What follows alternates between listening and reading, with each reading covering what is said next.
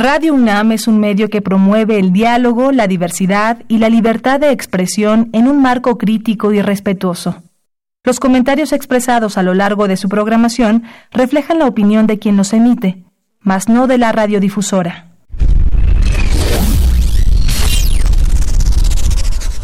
Radio UNAM y la Facultad de Ingeniería presentan Ingeniería en Marcha. Divulgación del conocimiento. Innovaciones tecnológicas. Investigación en ingeniería. Y cultura. Acompáñanos. Esto es Ingeniería en Marcha.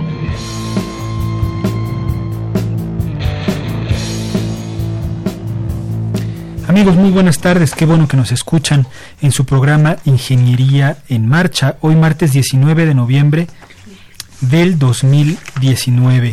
Los saludamos con el gusto de siempre y también saludo en los micrófonos a Sandra Corona. ¿Cómo estás, Sandy? Hola, muy bien, ¿cómo están todos? Yo aquí regresando del puente, un poco lenta me siento, así que discúlpenme si me estoy durmiendo tantito, ahorita me despierto, no se preocupen. Y bueno, eh, el día de hoy no tenemos teléfonos, así que nos pueden ver en transmisión por Facebook, búsquenos como Ingeniería en Marcha, ya estamos aquí en la cabina, pueden ver aquí a nuestros invitados, la, la cabina, cómo se ve todo. Y bueno, si se han perdido alguno de nuestros programas y quieren descargar el podcast, por favor busquen en El programa de hoy va a estar muy bueno. Vamos a hablar eh, de un par de, congresos relacionados con ingeniería e infraestructura. Eh, el primero es eh, el Congreso Nacional de Ingeniería Civil y también el Congreso de Ingeniería Económica. Entonces va a estar muy bueno el programa. Vamos a dar un poco de los detalles que no habíamos dado en los programas pasados eh, vamos a hablar un poco de también de la infraestructura y eh, dónde estamos y hacia dónde va eh, la generación de, distinta infraestructura en nuestro país. va a estar muy bueno el programa, no se vayan, acompáñenos. Estás, en Ingeniería, en, marcha. El programa radiofónico de la Facultad de Ingeniería. Si deseas escuchar el podcast del día de hoy y los de programas anteriores o descargar el manual de autoconstrucción, entra a nuestra página www.enmarcha.unam.mx. Estamos de regreso y les presentamos con mucho gusto a Luis Rojas, vicepresidente y director del 30 Congreso de Ingeniería Civil. Luis, ¿cómo estás? Bien, bien, gracias. Encantado de estar de nuevo con ustedes. Ya una semana del Congreso. Ya. Sí, ya falta muy poquito. Y también nos acompaña Luis Robledo, Tocayos. ¿Qué tal? Habemos muchos tocayos aquí. Sí, director técnico. Se está choteando ya mucho el nombre, director técnico, efectivamente, del Congreso. Qué bueno que nos acompañan nuevamente para hablar y detallar un poco, ¿no? Este, esta edición 30 del Congreso Nacional de Ingeniería Civil, eh, que ahora tiene por nombre Infraestructura, Retos y Oportunidades, y que bueno, es un gran esfuerzo eh, del Colegio de Ingenieros Civiles eh, y ya pues está cumpliendo 30 ediciones. Sí, es un gran esfuerzo, no nada más del Colegio de Ingenieros Civiles, claro. sino de todos los colegios de la República Mexicana. Como sabes, este gran congreso se forma de cinco reuniones regionales. Sí. Que ya estuvimos en Tijuana, en Pachuca, en Oaxaca, en Villahermosa, ¿sí? Y que han participado los colegios locales y colegios de todo el país. Entonces es un gran esfuerzo de todos, de todos los ingenieros del país y de todas las asociaciones técnicas del país. Por eso se llama Congreso Nacional de Ingeniería Civil. Claro. Eh, no, nos, eh, en, la, en alguna entrevista pasada, hace a lo mejor, si mal no recuerdo, un mes, mes y medio. Que Aproximadamente. Aquí, y hablaban un poco de esto, de las reuniones regionales, pero se estaban bosquejando el, eh, el, el, programa ¿no? De, del Congreso, todavía los invitados no estaban confirmados. Exactamente. Yo creo que sería bueno que nos platicaran, no sé qué piensas tú, Sandy, que nos platiquen un poco, que nos den detalle de las plenarias, en fin, dar un poco más de detalle. Falta una semana, estamos listísimos eh, para saber cómo va a estar, eh, cuál es la idea, el país invitado, en fin. Sí. Sí, hoy tuvimos en la mañana reunión en la embajada francesa, el país invitado es Francia. Sí. Y como comentamos hace rato, creo que Francia ha participado mucho, ha hecho mucho esfuerzo por, por coparticipar en este gran congreso de ingeniería civil. Y nada más y nada menos que viene un gran planeador de la infraestructura francesa, que es Jean-François Stoll, y viene a hablarnos sobre la planeación del nuevo París. Me comentabas fuera del aire, asesor directo del Asesor directo del presidente de Francia. Sí. Y París ya no puede crecer por todos los servicios. Todos están creando el nuevo París, alrededor de París. Y para eso se requiere comunicación, movilidad, agua, energía, medio ambiente, desarrollo urbano, todas las construcciones, carreteras, trenes, metros, este, todas las instalaciones que requiere para crear un nuevo París alrededor del París. ¿Cómo se planeó esto? ¿Hace cuánto tiempo? Que ya tenemos mucho tiempo que lo está planeando. ¿Y cómo se está construyendo? Entonces eso es lo que viene a hablar, de la planeación de la infraestructura. ¿E, ¿En qué consiste, eh, no solo en esta edición, pero a lo mejor en esta edición que ustedes la tienen más cercana, están organizándola, ¿no? Eh, ¿En qué consiste la participación del país invitado en este Congreso Nacional de Ingeniería Civil? Mira, uno, lo que le pedimos a la embajadora, a Madame Angrillo, este, primero que nos hablara de la planeación, porque en nuestro colegio hemos hablado que la planeación es la base de un buen proyecto. Sí. Que un buen proyecto salga en tiempo y costo y calidad, pues, se requiere mucha planeación. Y México, lo hemos comentado muchas veces en nuestros comités técnicos, ¿Cuántas veces has oído? No, pues es que ya va trazado el proyecto. No, es que ya lleva un sobrecosto. ¿Qué, significa eso? Sí, pues, se inaugura antes de tiempo, ¿no? Antes que funcione. Sí. Entonces, este, eso es lo que queremos hablar de la planeación y el colegio, lo hemos dicho mucho, sobre todo en la gerencia de proyectos, ¿no? No sé qué quieres añadir sobre la planeación, de, lo que vimos en el foro Podríamos platicar varias horas sobre planeación.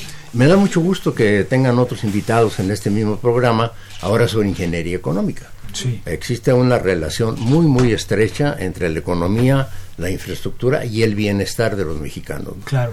Eh, la infraestructura no tendría sentido si no produce bienestar para los mexicanos. Pero los mexicanos desde hace muchos años, del orden de 40 años, nos olvidamos de la planeación. Antes había planes nacionales de carreteras, había planes nacionales de agua, planes nacionales de energía, planes nacionales de desarrollo industrial y todo se procuraba que se desarrollara armónicamente. Eh, poner un ejemplo muy sencillo, eh, si yo soy una empresa minera y deseo abrir una mina en algún lugar de México, además de buscar una concesión, cubrir todos los aspectos jurídicos, pues una mina para poder sacar sus productos requiere un ferrocarril probablemente. Claro. Sería difícil mover eso, entonces sin un ferrocarril y sin buenas vías de comunicación pues, no podría funcionar la mina. Las minas consumen agua y son altamente contaminantes. Entonces ahí la ingeniería ambiental tiene verdaderamente una gran importancia en el desarrollo minero. Eh, también si llegara una gente a, a, tratar de instalar una industria textil en el Valle de México, en sus alrededores, debiera haber toda una planeación para decir, aquí no te puedes instalar porque no hay agua. Vete a las partes bajas del país, a la costa del Golfo, a la costa del Pacífico, en donde tienes agua. Es decir, la, la infraestructura para producir el bienestar verdaderamente daría muchos tumbos si no obedece a planes. Hay un plan nacional de desarrollo, pero de esos planes se deben derivar planes sectoriales y planes regionales. Es decir, una cosa es cómo se desarrolla el sector agua, cómo se desarrolla el sector energía, cómo se desarrolla el sector... Y otra cosa es en dónde se desarrolla. Por ejemplo, estamos totalmente, cuando menos yo totalmente de acuerdo con las políticas del actual gobierno de darle mayor prioridad al sureste, porque ha estado muy olvidado en materia de infraestructura. Es correcto es correcto. A lo mejor, no sé qué opinen, algo que se requiere eh, actualmente, efectivamente la planeación ha estado olvidada, pero ahora eh, la nueva planeación tiene que incorporar a todos los sectores. Es decir, a pesar de que la ingeniería eh, debe de tener parte de la batuta, ¿no? no puede ser la única.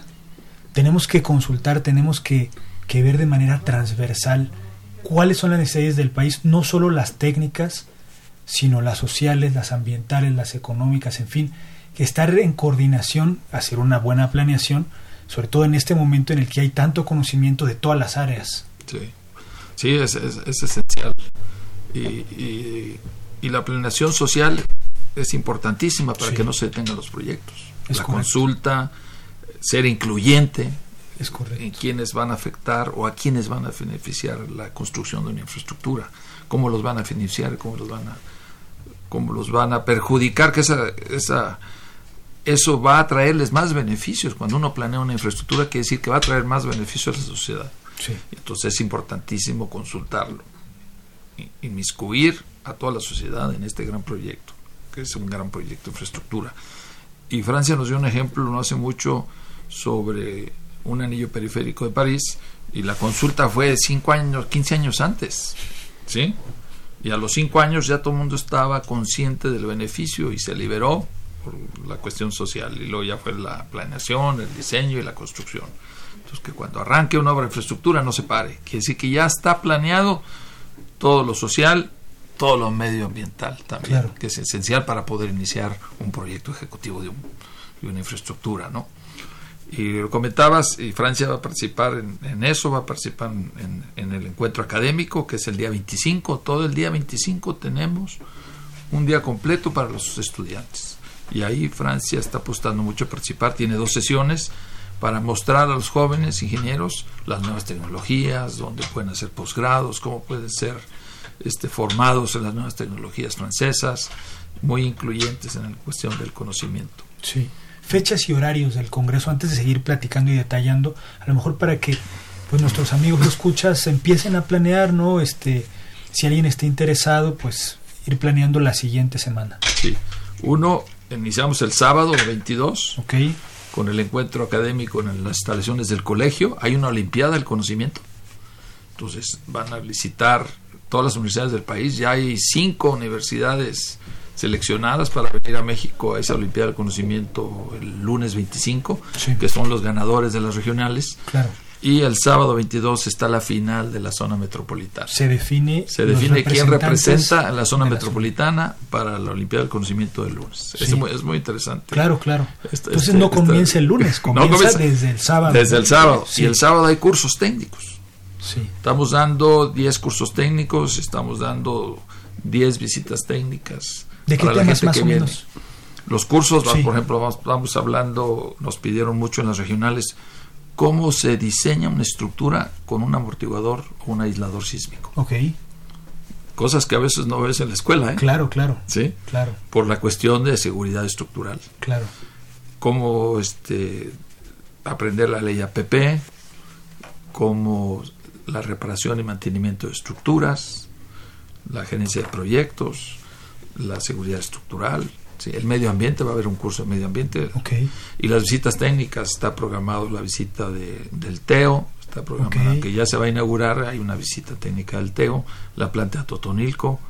Vamos a recorrer la nueva autopista Toluca-Naucalpan, que se debe iniciar ya la apertura de esta gran autopista en los meses primeros meses del año que entra, ya casi está terminada, entonces vamos a visitar la construcción de puentes, túneles, esta carretera Toluca-Naucalpan que, que poco sabe la gente, ¿no? Y que pronto se va a inaugurar.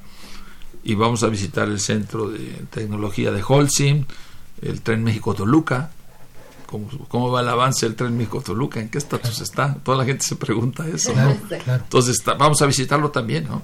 Son visitas técnicas, cursos y el, y el lunes eh, la Olimpiada del Conocimiento. Perfecto. Con conferencias este, para estudiantes en, ese, en, ese, en esa reunión y que comienza el lunes a las 12 hasta las 8 de la noche. Y luego te dejo continuar del programa. Sí, como no, eh, la, parte técnica fundamental con la participación de muchísimos ingenieros, del orden de 150 ingenieros, especialistas en todas las materias, se le llaman sesiones concurrentes. Eh, hay dos tipos de, sesiones, unas en donde hay personas que en 20 o 30 minutos presentan una ponencia sobre un tema específico, eh, se hace una pequeña pausa de un par de minutos, entra otro ponente, hay normalmente dos o tres ponentes, a veces hay cuatro ponentes, sobre todo en temas todos muy interesantes.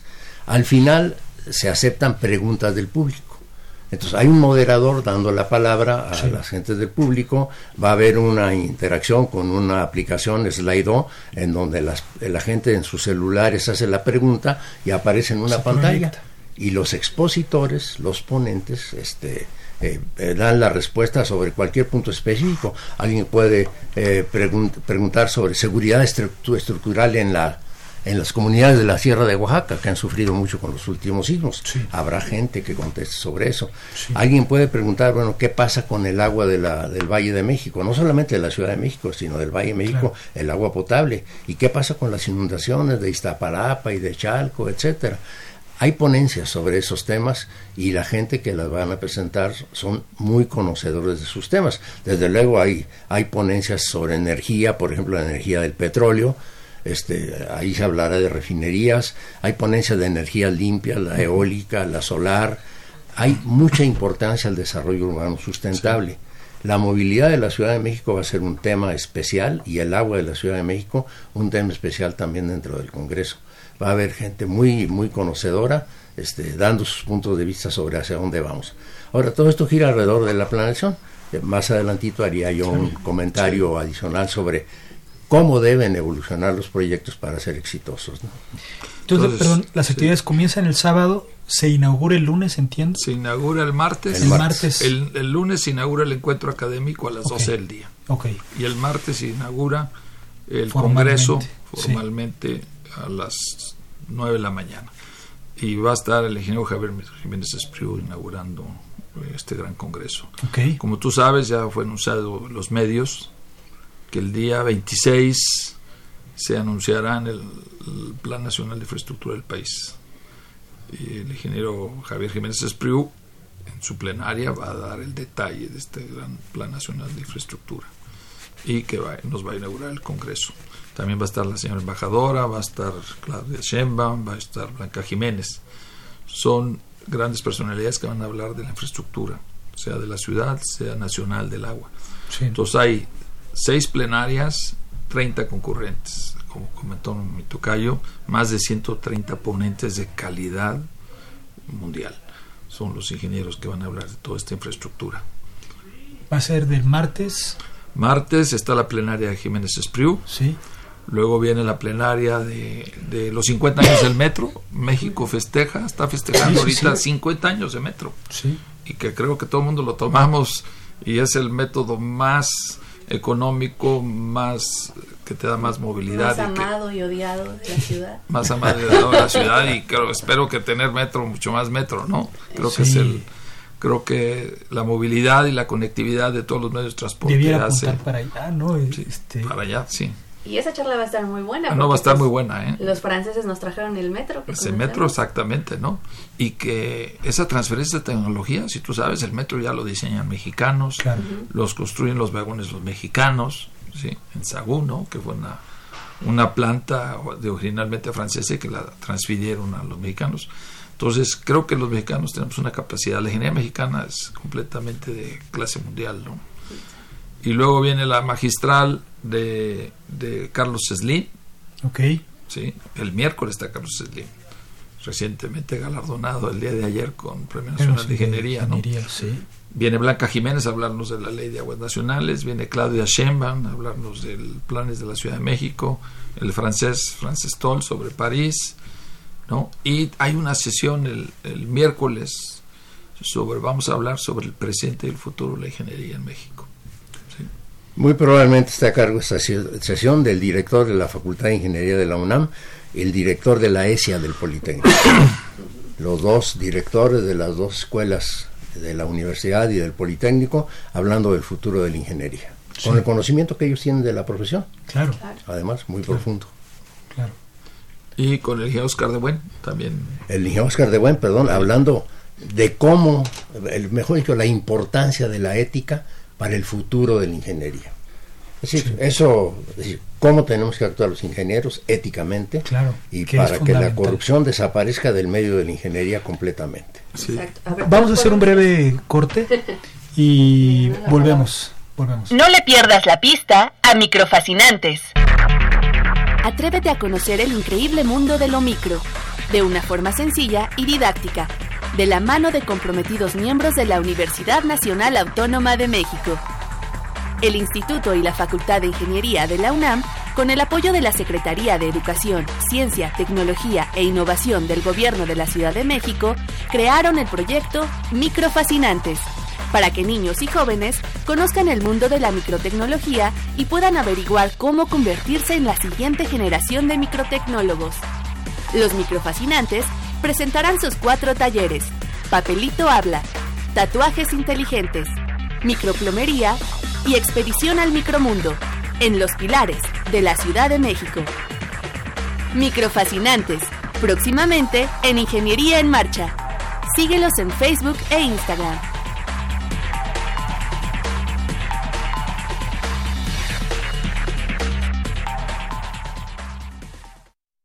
Estás, en Ingeniería, en, marcha.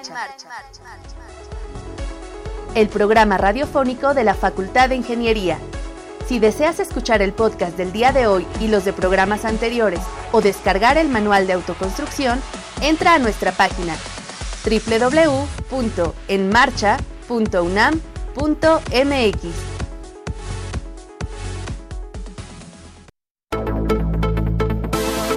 Efeméride. El 20 de noviembre de 1910 da inicio la Revolución Mexicana.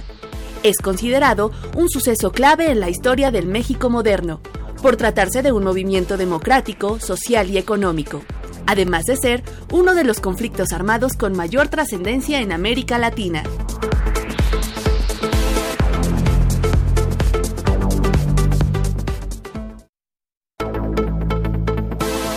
Efeméride.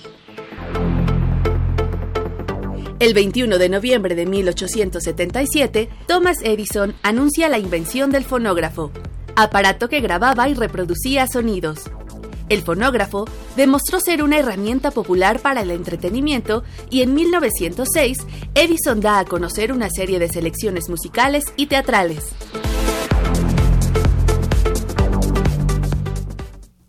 Bueno, pues ya estamos de vuelta y quiero agradecer a los que están viéndonos a través de redes sociales. Si no se han conectado, por favor búsquenos como Ingeniería en Marcha. Aquí Manuel Alejandro Rodríguez Suárez nos dice saludos a Luis Rojas, excelente persona, un gran congreso. Eh, José Montaño dice saludos desde el Instituto Tecnológico de Oaxaca. Muchas gracias, saludos hasta Oaxaca. Eh, Víctor González nos dice saludos, mi admiración al presidente y vicepresidente del Colegio de Ingenieros Civiles de México. Y Gonzalo Zárate Santillán dice, en el Congreso en algún momento hablarán de las responsabilidades de los DRO y CSE en la seguridad estructural de las edificaciones. Sí, por supuesto, es, es la responsabilidad. Hablamos ahorita de la ética. Claro. ¿Qué es la ética?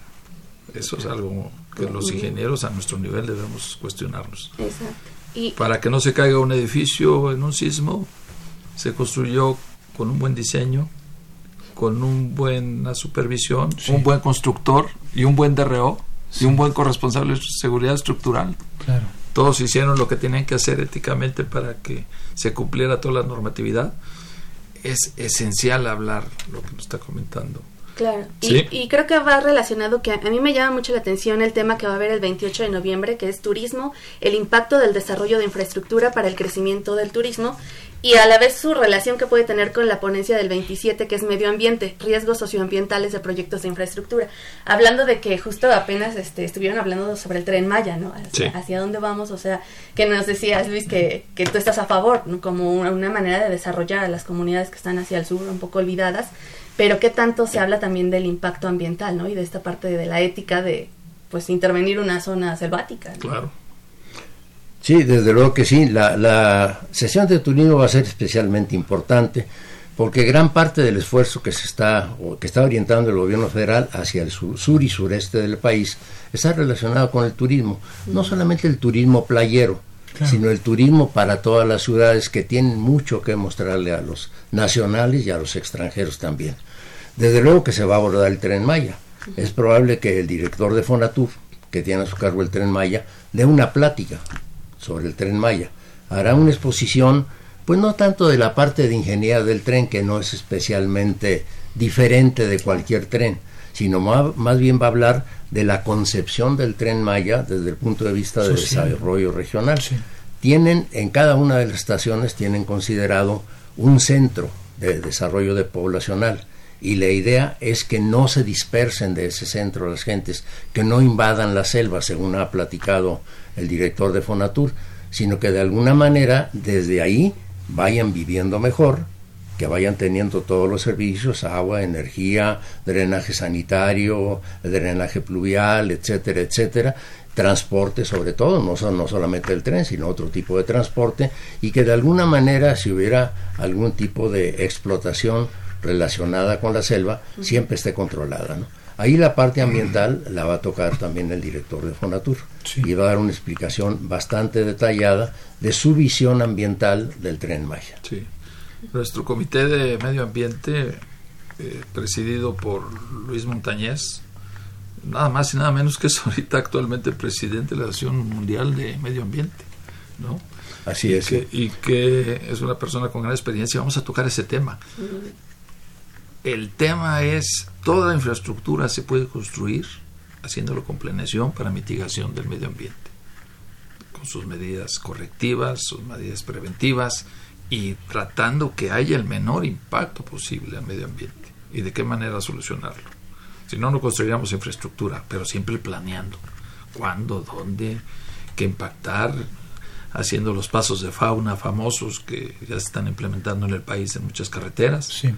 Va a estar el ingeniero Salvador Fernández platicándonos de la infraestructura carretera y cómo está haciendo para, para hacer carreteras verdes, hacer pasos de fauna, el paso del chimpancé, el paso del erizo, el paso del jaguar, ¿sí? Sí. En la zona sur entonces, todo esto se tiene que analizar y planear muy bien.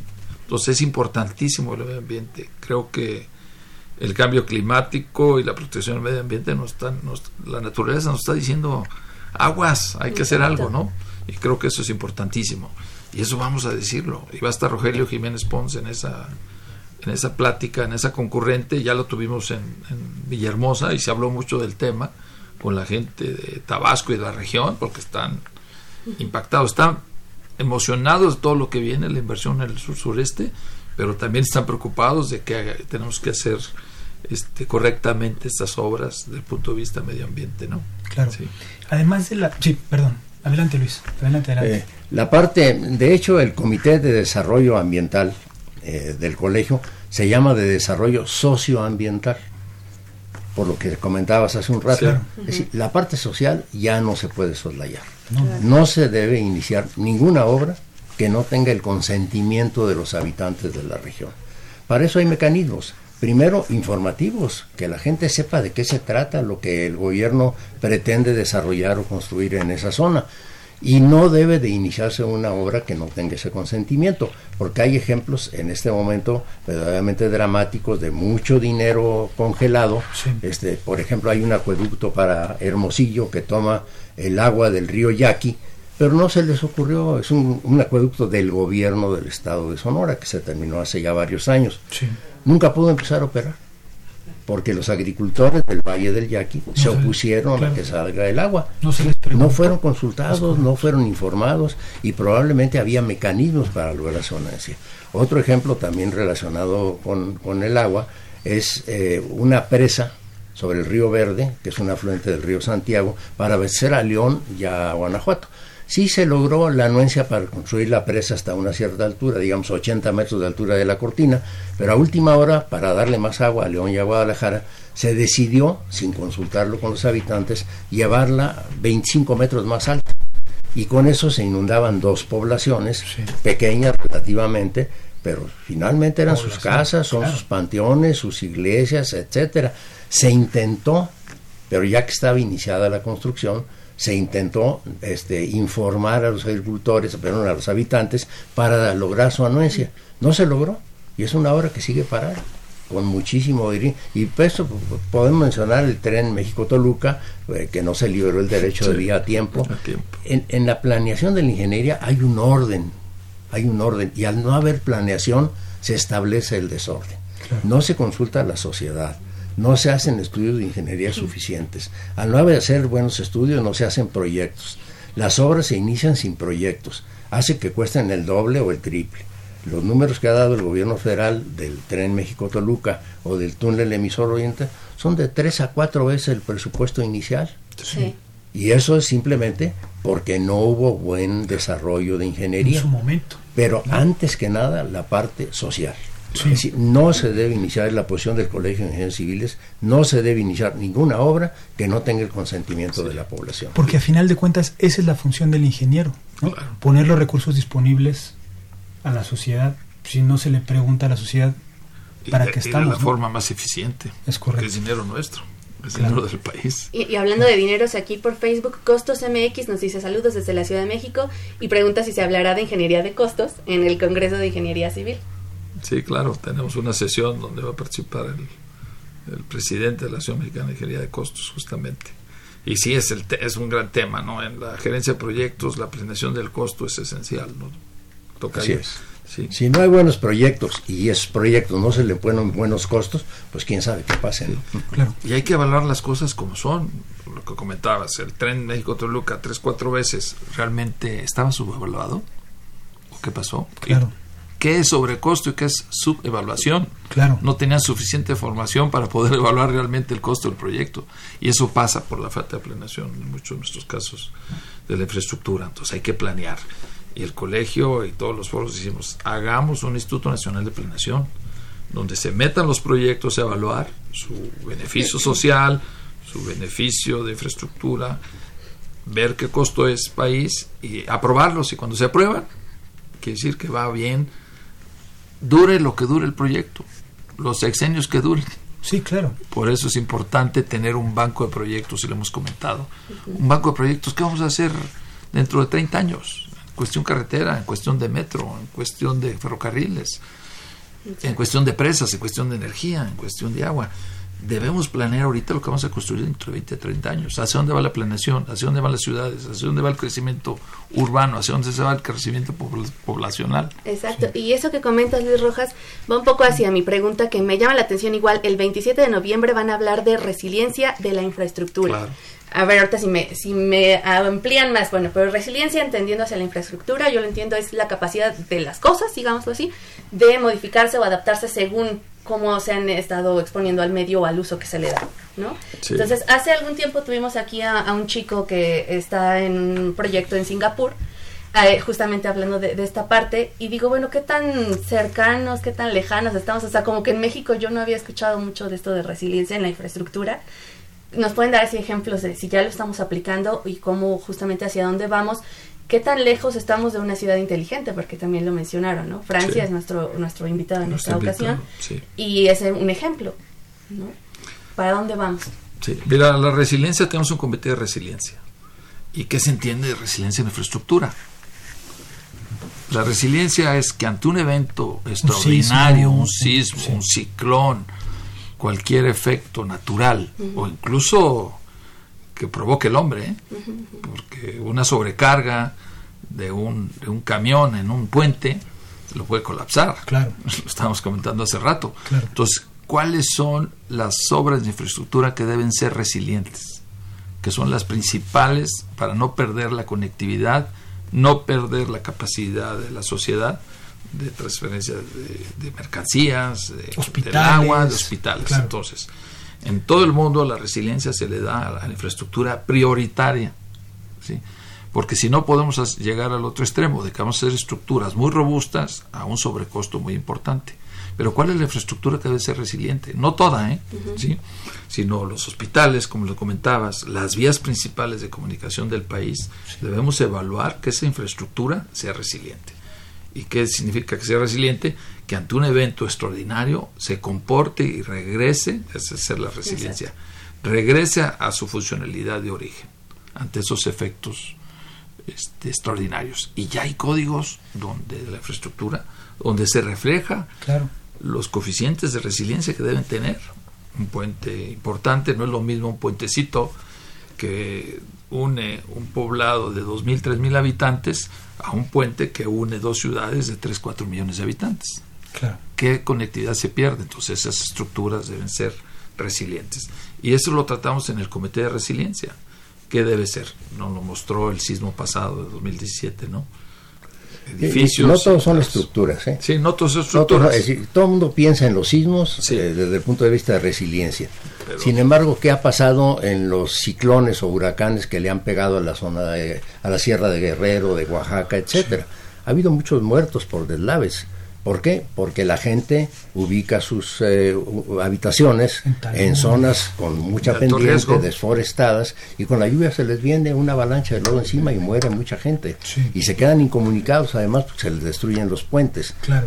Este, por ejemplo, aquí hay todo un programa este, ya del gobierno federal, ojalá fuera de mayores dimensiones, para reubicar a todas esas gentes que están en riesgo. Eso es resiliencia. Es decir, no te pongas en un lugar en donde puedes tener un problema de un deslave porque se te viene el cerro encima y vas a perder a tu familia o tú mismo puedes morir. Y las carreteras igual, cuando se interrumpió la carretera del Sol por el ciclón y después la carretera libre estuvo súper saturada con muchos problemas, etcétera, es un problema de resiliencia. Es decir, eso no es una estructura, no fue un sismo, fue un ciclón. O sea, el agua y el viento son otros de los factores que ocasionan graves problemas y tiene que hacerse resiliencia de la infraestructura correspondiente a ese tipo de eventos. Exactamente. Yo creo que una parte muy importante tanto de visión a futuro como de conocimiento de este Congreso, no solo de esta edición, sino el Congreso como evento recurrente, es el estudiantado. ¿Qué están pensando para ellos? ¿Cuántos esperan?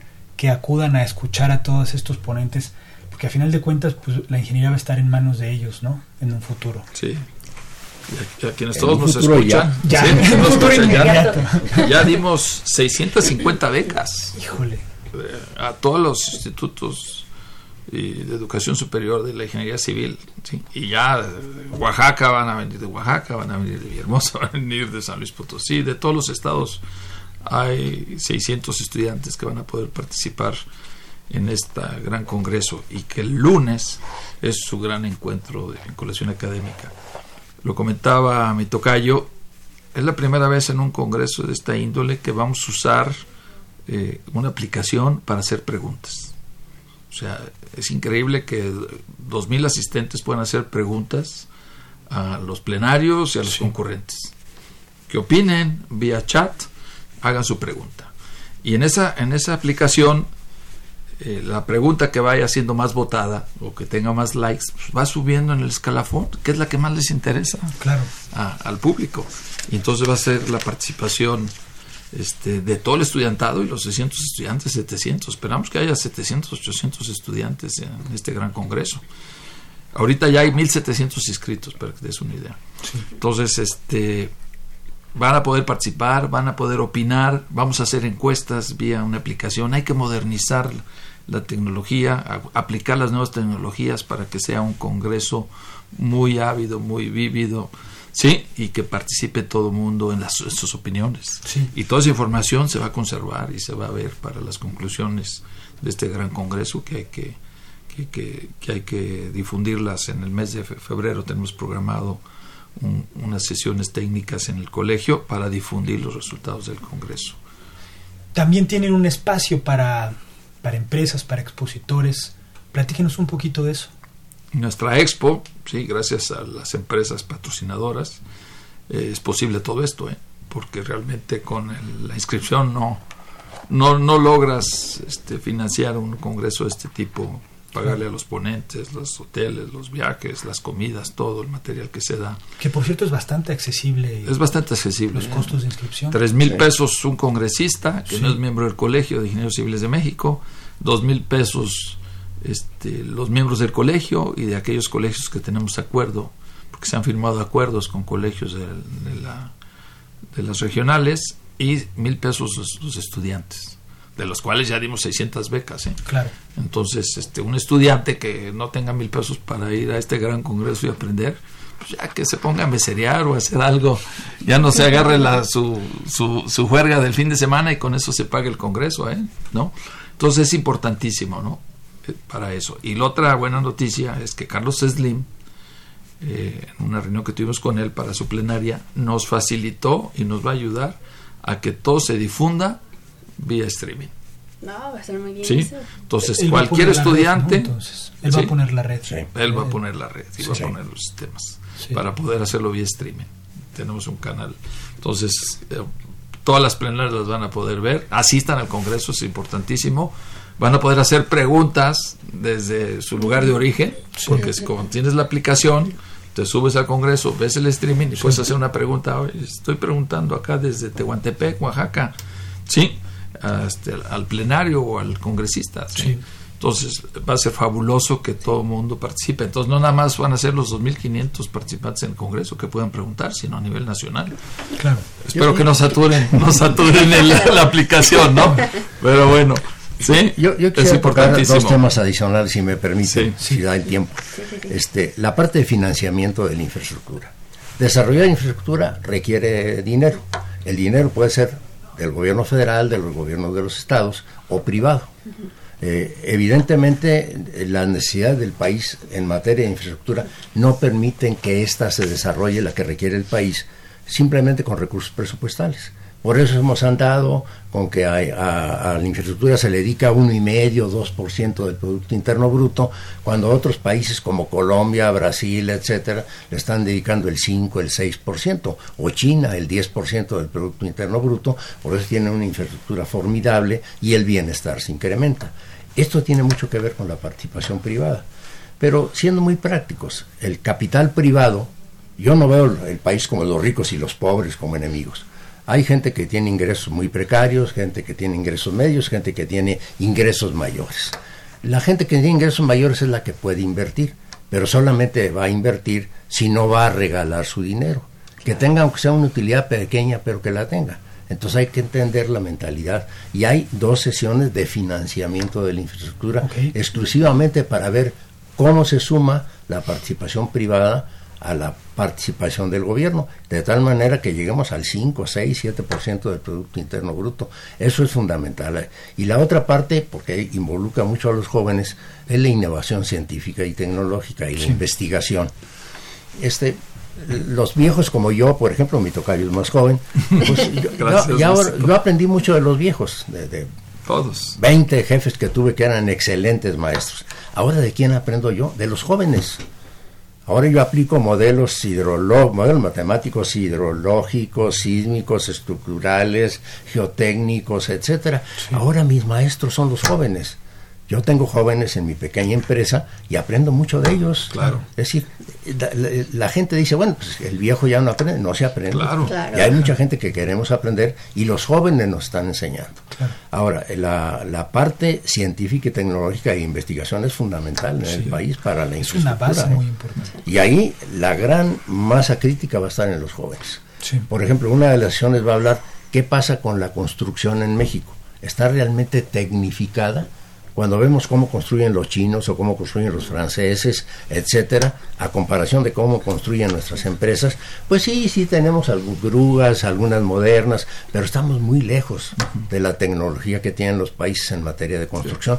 También se va a tocar ese tema con una serie de ponencias que han investigado mucho esto y allá hay un gran campo de acción para los jóvenes también. Sí, sí, el martes pues está esa, esa sesión, la sesión 4, que está, va a estar formidable, ¿eh?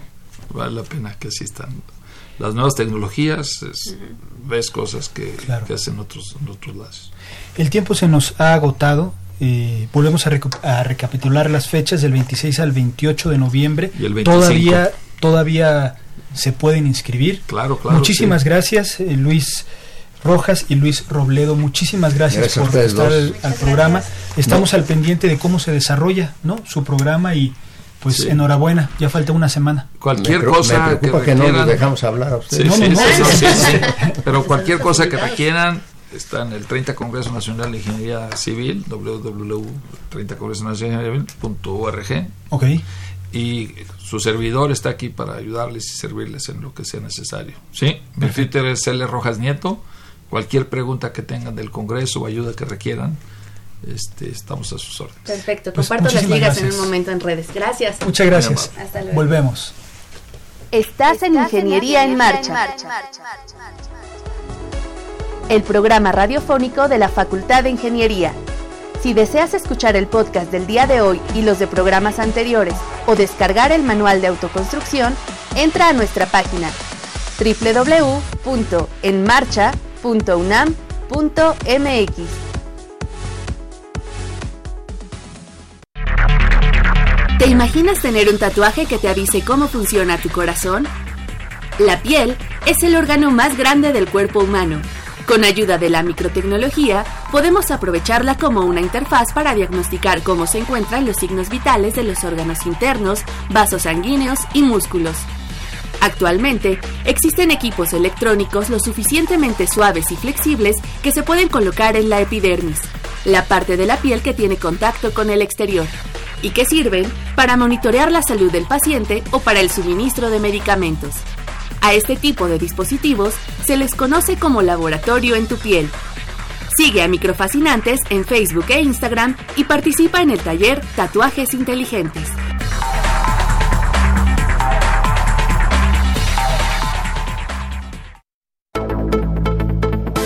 Efeméride.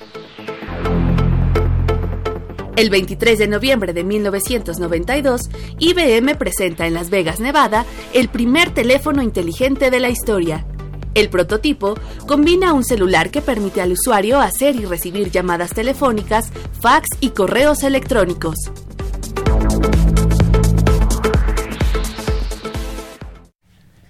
Pues bien, ya estamos aquí de vuelta y ahora tenemos en cabina a la ingeniera Sofía Espinosa Maldonado, vicepresidenta de la Sociedad Mexicana de Ingeniería Económica y de Costos, y al ingeniero Juan Roberto García Sánchez, vicepresidente de Certificación.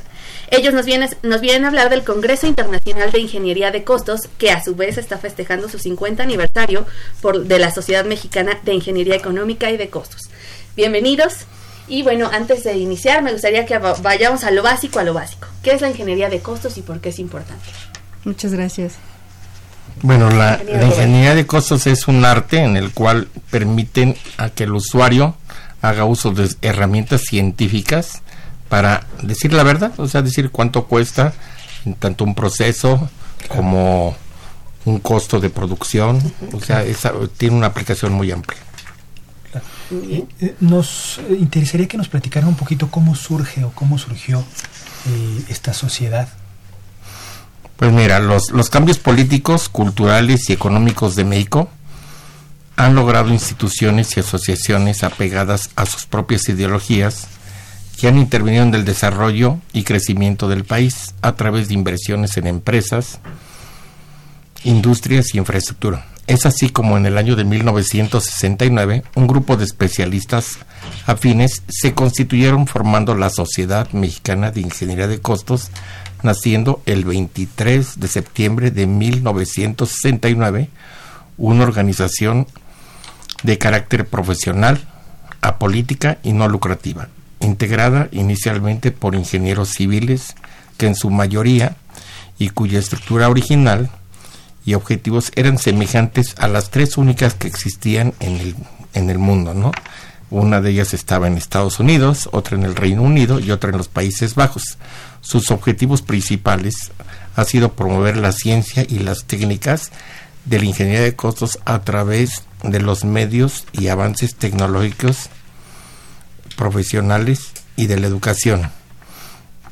Así es. Muy bien, eh, y están organizando Ahora este encuentro ya es el eh, decimocuarto, ¿verdad? Encuentro, eh, un Congreso Nacional e Internacional de Ingeniería de Costos. Antes de empezar, de empezar a platicar de él, eh, estamos muy contentos de anunciar que, que nos traen cinco pases para entrar, cinco becas. así que ahorita Sandra está apuntándolas para que los que estén interesados los entusiastas de este encuentro, simplemente se manifiesten a través de Facebook que lo escucharon aquí. Sí, que, nos manden mensaje directo, por favor, aquí a la cuenta de Ingeniería en Marcha. Los cinco primeros que lleguen, pues se les otorga. Se los damos y muchísimas gracias, eh, por, estos pases. Sofía, platícanos un poquito, pues, de cuál es el objetivo de este encuentro, también de las fechas, y para, para que, pues, se vaya apuntando nuestro público.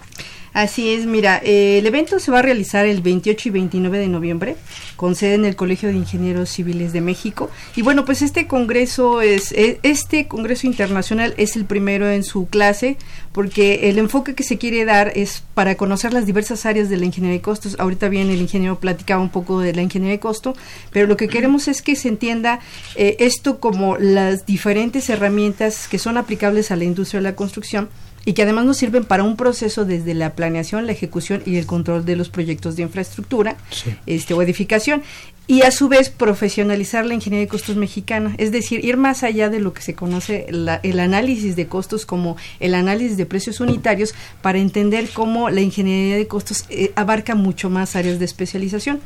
Y bueno, déjame decirte que con respecto al, artículo constitucional 134 nos dice que los recursos económicos que, de que disponga el gobierno federal, así como sus respectivas administraciones públicas y paraestatales, se, se deben de administrar con eficiencia, eficacia, honradez y transparencia para satisfacer los objetivos a que estén destinados.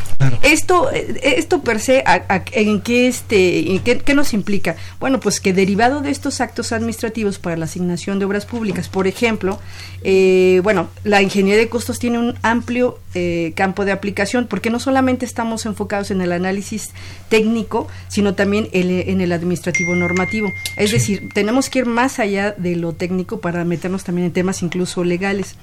Y bueno, pues eh, no solamente en el ámbito de obra pública, sino también en el privado, eh, con la aplicación de la normativa, por ejemplo, en este caso obra civil, perdón, este el Código Civil, a diferencia de la Ley de, Obra Pública y algunas otras normatividades, la ingeniería de costos se extiende además a un análisis económico y financiero.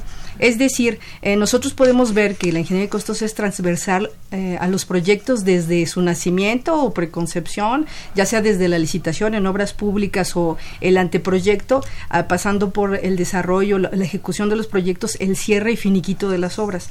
Nosotros tenemos esa, dentro de esa amplitud, tenemos todavía eh, un campo más especializado de la ingeniería de costos, por eso decimos que queremos profesionalizar e ir más allá del análisis de precios unitarios, abarcar todos estos campos que entendemos que, tienen que tener. Y bueno, pues este eh, este Congreso, como yo decía, dará a conocer estas diversas áreas de la ingeniería de costos que, que, todavía se tienen poco entendidas, aplicables a nuestra industria y que fungen como herramienta, decíamos, para la planeación, ejecución y control de los proyectos. Y eh, se abordarán temas desde la estimación de costos, eh, precios unitarios, pero desde un campo mucho más especializado, ajustes de costos, valuación, la ingeniería de costos para evaluación de proyectos, reclamos, la ingeniería de costos para los reclamos en los diferentes contratos tanto en el sector público y privado. Y bueno, tenemos conferencistas internacionales que nos, que nos visitan desde Colombia, Chile y Perú. Y bueno, que nos van a compartir sus, sus historias de éxito relacionadas con, este, con estas reclamaciones. Y, este, y bueno, además también tenemos presencia de, de pues, visitantes de Veracruz, Baja California, Guanajuato, Guerrero. Y pues lo que queremos es que vengan a compartir también como eh, invitados como este parte del público sus experiencias. Roberto, veo que vas a intervenir en el en, como conferencista nacional. Aprovecha que estás aquí para, para darle difusión a tu, a tu plática, sí, invitarnos a tu plática. ¿En qué va a consistir? Primeramente, agradezco estar aquí en nuestra UNAM. Yo soy egresado de la UNAM. Soy catedrático de la UNAM desde hace más de 35 años en el campus de Acatlán y ahorita estamos dando docencia en la Escuela de Ingeniería Municipal también. Y realmente nos hemos encontrado que antiguamente eh, las dependencias o el Estado nos, nos daba un pliego de requisitos para poder ofertar y antes eh, estaban ellos mejor preparados que nosotros, ¿no? Eh, como dice Sofía, hay, hay posgrados en la UNAM y en otras escuelas que nos permiten hacer una metodología sí y una correcta aplicación de la ingeniería de costos. Sin embargo, ¿qué crees? Ahorita con los cambios del gobierno, sin ser apartidistas, ha habido mucha rotación de gente, ¿no? Y ahorita las gentes como que no están muy empapadas en los temas y, y no saben cómo, cómo actuar y entonces es una invitación realmente a que se pongan en frecuencia y que sigan haciendo las cosas como las estaban haciendo anteriormente y para que puedan permitir ofertas, como dice nuestra constitución, ad hoc a, los requerimientos de, de, nuestro señor presidente, que es ahorrarlas y, hacerlas bien y a la primera, ¿no? Eso es lo que estamos viendo. Entonces yo pienso que un arma, y yo les digo a, mis alumnos, es el conocimiento, ese es el único virus que debemos de propagar, ¿no? Aunque tengo algunos alumnitos por ahí que están bien vacunados y sí nos cuesta trabajo, ¿no? a, ver, aquí en redes, José Hernández Moreno nos dice, será un excelente evento sin duda alguna para el gremio de la construcción y la ingeniería civil. Y la cuenta de costos MX pregunta, ¿cuál es el principal problema que existe con los ingenieros de costos o analistas de costos, a su parecer, bueno, del ingeniero Roberto, qué deficiencias le ve a los futuros estimadores de costos y cómo pueden corregirse? Y pregunta también, ¿cree que el software ha afectado? Yo creo que sí ha afectado demasiado. Todos nos hemos convertido en, dos comandos, copiar y pegar y no razonamos, ¿no? Y muchas veces nosotros pues no conocemos de rendimientos, no conocemos antiguamente cuando yo empecé a trabajar, pues no había tantas publicaciones, ¿no? Y entonces casi tu patrón te decía, mira, tienes que acabar la obra en tal tiempo, y es más, no veíamos ni cuánto iba a cobrar el patrón, nomás a nosotros únicamente nos decía, tienes que terminar este colado y nosotros en manos de gente que tenía bastantes conocimientos, como eran los maestros de obra, nos orientaban y veíamos realmente, si hasta nos veían la cara los mismos maestros, porque tenían una capacitación de la vida más grande que la ser un estudiante, ¿no? Entonces yo pienso que el software sí nos está haciendo perezoso a la gente, ¿no? Y muchas veces por eso están los reclamos porque no visualizan y aparte no no recurren a las a las historias de éxito no que si yo gané bastante en una obra y perdí bastante pues eso que gané bastante se lo permeo a la que perdí bastante y hago una equidad entre un equilibrio entre lo que debería de haber cobrado y lo que debo de cobrar no claro. Quien esté interesado en este evento eh, dónde se registra cuánto cuesta inscribirse al Congreso.